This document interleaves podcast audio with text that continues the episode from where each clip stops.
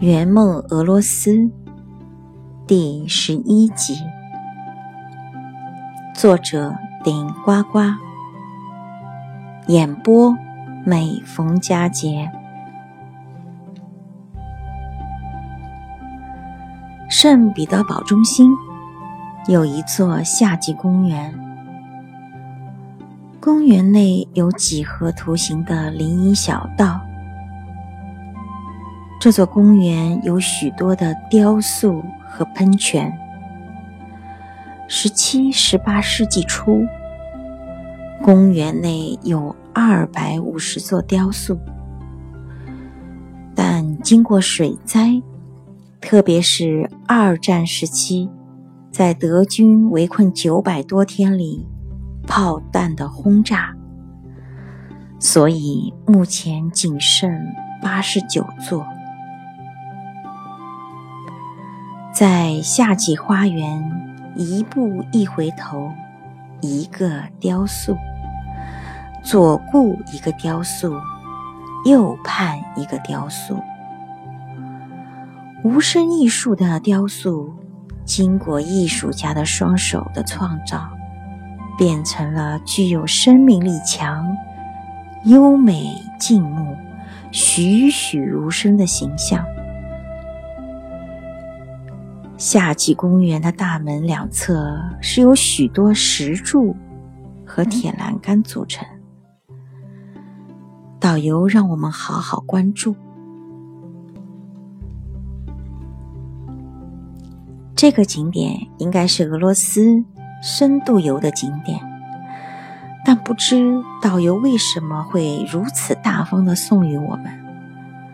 和导游的关系惟妙惟肖。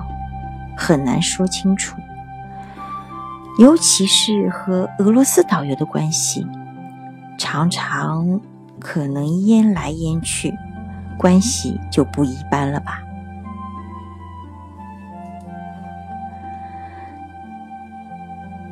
彼得保罗要塞是圣彼得堡的古建筑，环绕的高墙高达十二米。厚达二点五至四米。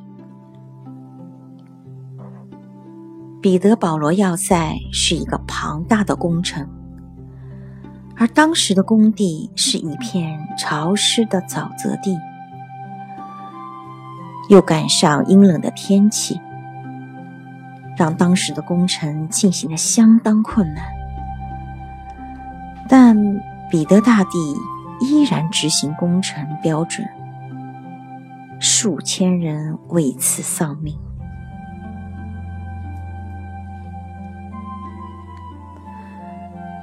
在此，我们又拍了许多照片，其中我们又拍了一些圣彼得堡，啊，是啊，彼得保罗的教堂，还有要塞的平面图，以及要塞的其他部位，拍了不少。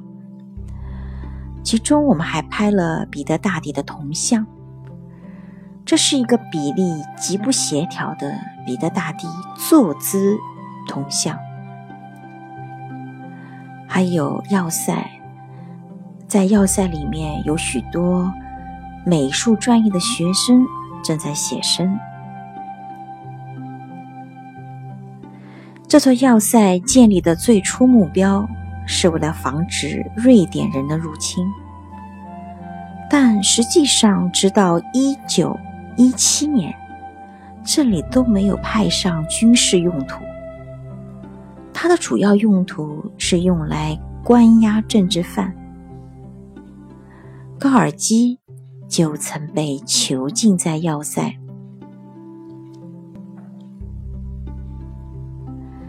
希望大家能够关注。